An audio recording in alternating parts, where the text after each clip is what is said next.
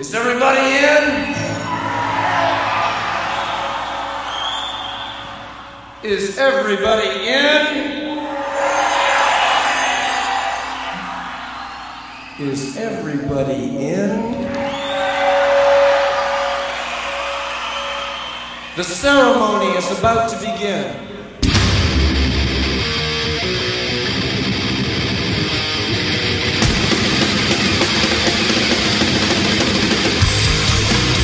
Welcome to the Mighty Metal Hour. ¿Qué tal, Metalheads? Bienvenidos a una nueva edición de Sobre la Dosis. Si quieres comunicarte con nosotros para sugerencias, peticiones, algún tipo de reseña, no dudes en escribirnos a nuestras cuentas en Instagram, arroba sobre la dosis o a mi cuenta personal verificada, arroba Jonathan Montenegro. En la edición y producción general de Sobre la Dosis, Carlos González y en la producción ejecutiva, Jonathan Montenegro. ¿Y quién les habla? Jonathan Monte Black. Welcome, welcome back. Esto es Sobre la Dosis. Qué grande es el heavy metal, queridos metalheads. Cuánta variedad tenemos de bandas y estilos. Desde lo suave y melódico con exceso de cheese, como es el glam metal, hasta el death metal más macabro, pasamos por una amalgama de colores realmente exquisito. Hard, heavy, power, speed, thrash, black, groove, progressive, etcétera, etcétera, etcétera. En la variedad está el gusto y realmente tenemos por suerte mucho donde elegir para pasar grandes momentos. Últimamente han salido subgéneros que ni se podían imaginar en 1982 cuando se grabó este álbum, que escucharemos en unos segundos titulado Metal on Metal, metal sobre metal de los canadienses Envol, Decir Avant-Garde Metal, Gent, Black Sinfónico similares por aquellos años era como intentar explicarle a un marciano la actual situación política de nuestros países. Dedico esta rola a todas esas bandas infravaloradas que lucharon con todas sus fuerzas para destacar y que murieron en el intento. Esto es Envol con el tema instrumental March of the Crabs.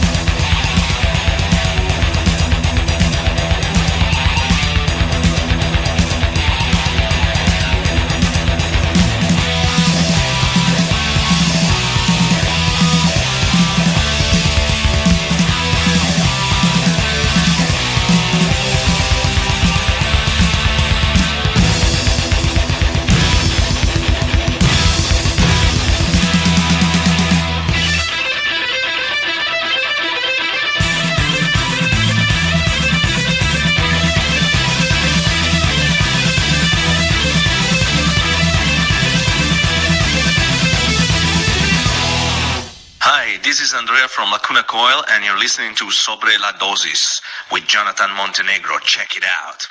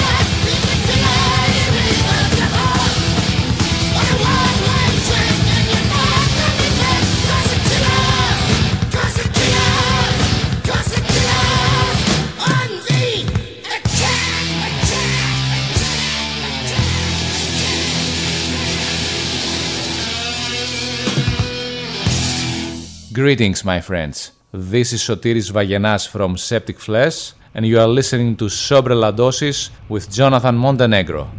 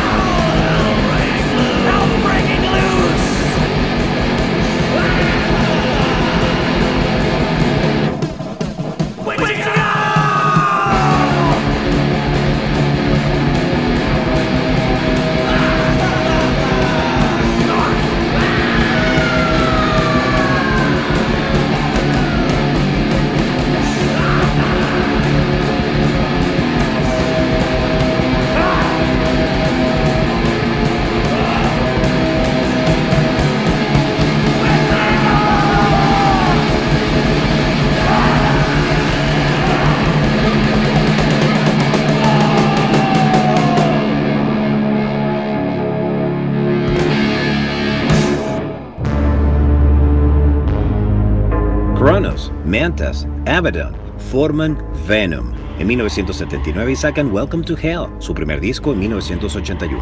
La comparación con Motorhead parece inevitable. Trío busca pleitos, no muy preocupados por sonar bien, británicos, hasta ahí de acuerdo. Pero Venom son más sucios, rápidos, mujeriegos y encima satánicos. Welcome to Hell es, salvo que algún erudito me corrija, el primer álbum en incluir iconografía y letras explícitamente Satan friendly, aunque a decir verdad, no demasiado elaboradas. La portada con la estrella de cinco puntas y esa cabra dentro no dejaba lugar a dudas. Satánicos. Y The Newcastle. Históricamente los Venom han recibido palos de todas direcciones. Al principio que si tocaban demasiado mal para ser heavies, que si eran demasiado heavies para ser punks, u otra cosa. Posteriormente con la llegada de Glenn Benton a la música extrema, específicamente a Deicide y otros especímenes similares que trabajaban el rollo satánico a jornada completa, los tachaban de posers, de no ser satánicos de verdad. Ahora digo yo, probablemente esos acusadores se sentirán decepcionados también al saber que Anthony Hopkins no se dedica en sus ratos de ocio al despiece y degustación de féminas a la brasa. The Venom. Disfrutamos del tema Witching Hour. Y antes llegaron a sobre la dosis los alemanes de Accept con el track Fast as Shark, extraído de su álbum Restless and Wild, lanzado a la venta en el año 1983. Una guitarra Gibson Explorer, apenas visible por estar cubierta de lodo y oculta por el humo, es la llamativa portada del álbum debut de la banda Metal Church, oriundos de Aberdeen, Washington, Estados Unidos. Se trata de un larga duración de gran calidad que ha sido considerado todo un pionero y clásico del thrash metal. Aunque para ser justos con Metal Church, hay que puntualizar que el sonido de dicha banda es más variado, abarcando también en el speed metal y heavy metal. Recordemos que en los años de grabación de este disco, 1983 y 1984, el thrash metal recién se consolidaba como subgénero del metal rock. He ahí la importancia de este disco en su desarrollo. Escuchemos a Metal Church con el tema Battalions.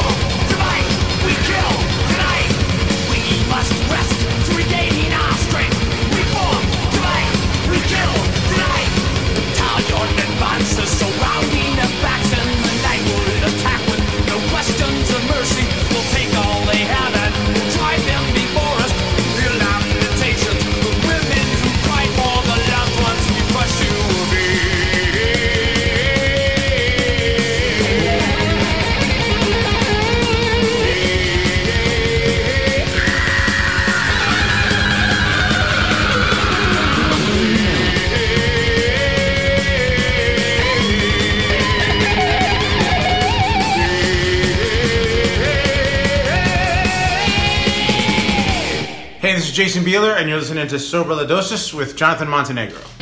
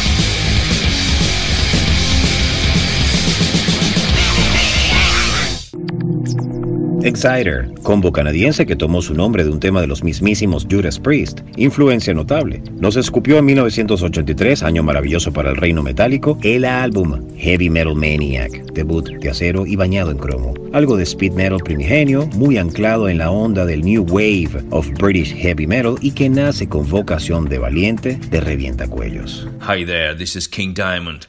You're listening to Sobre La Dosis with Jonathan Montenegro. Stay tuned.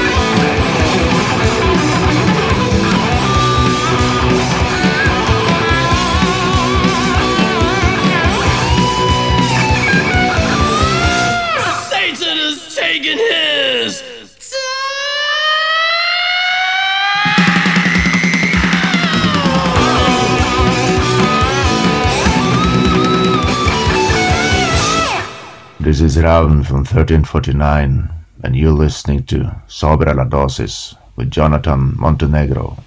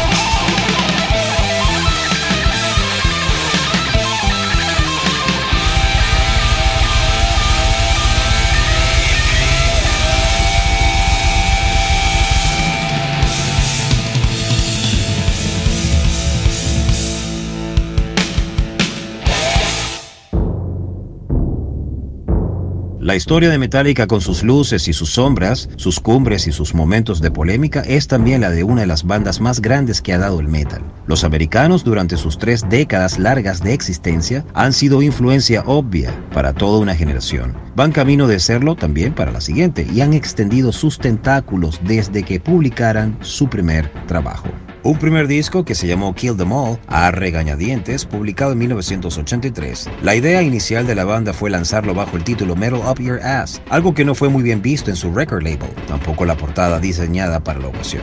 De aquellas rencillas llegó el consiguiente cambio al nombre por el que ahora todos conocemos, Kill Them All, mucho más ajustado a lo que veríamos dentro del disco, el auténtico nacimiento del thrash. De Metallica, escuchamos el tema Hit the Lights.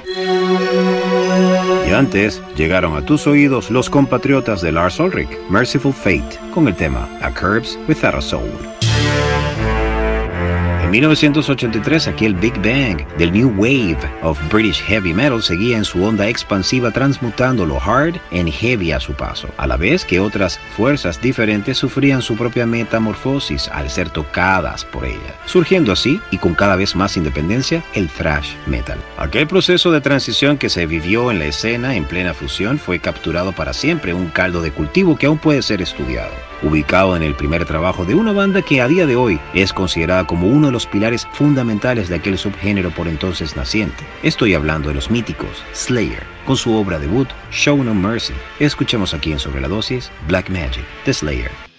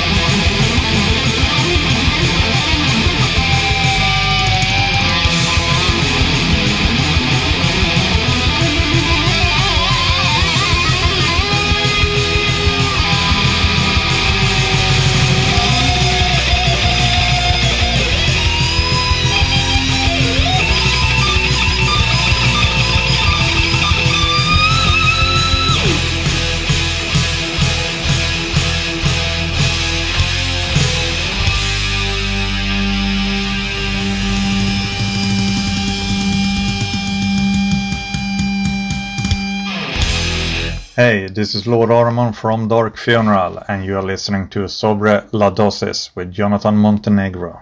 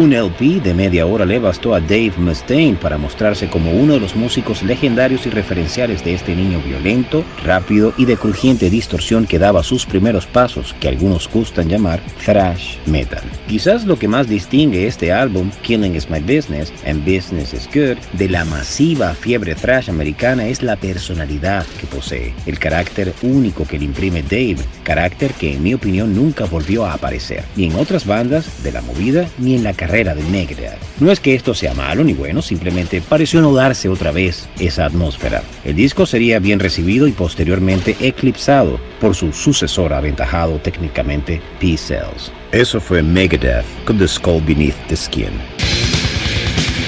La guerra de Vietnam jamás provocó tanto headbanging. Thomas, alias Angel Ripper, y su gusto por Vietnam atacaron al mundo del thrash metal en 1989. Se dice que es el disco con más ventas de los tres reyes del thrash metal alemán. Esto es Agent Orange, The Sodom.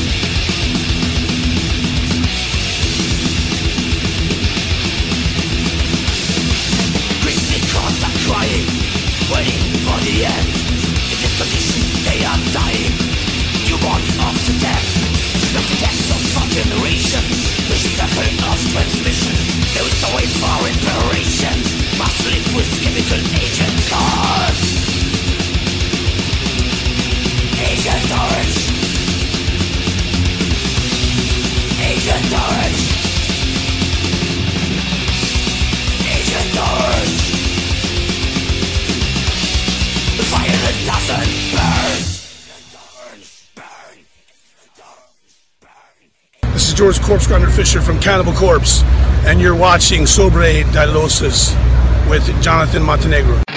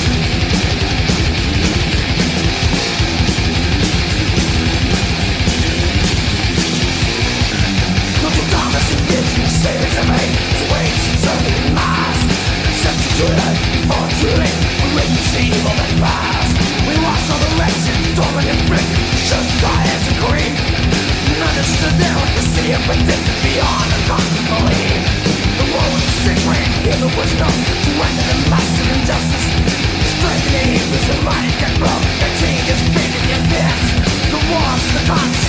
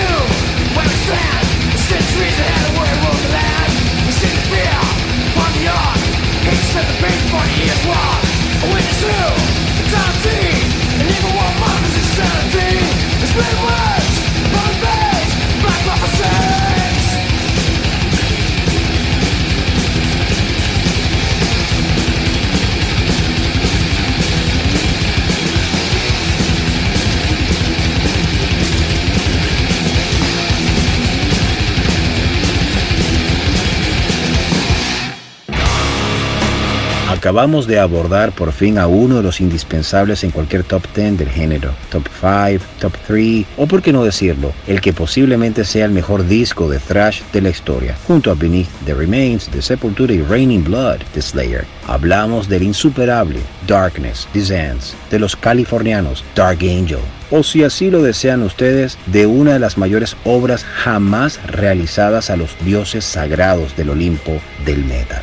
Eso fue Dark Angel con el tema Black Prophecies y de esta forma cerramos otra edición de Sobre la Dosis Metalheads.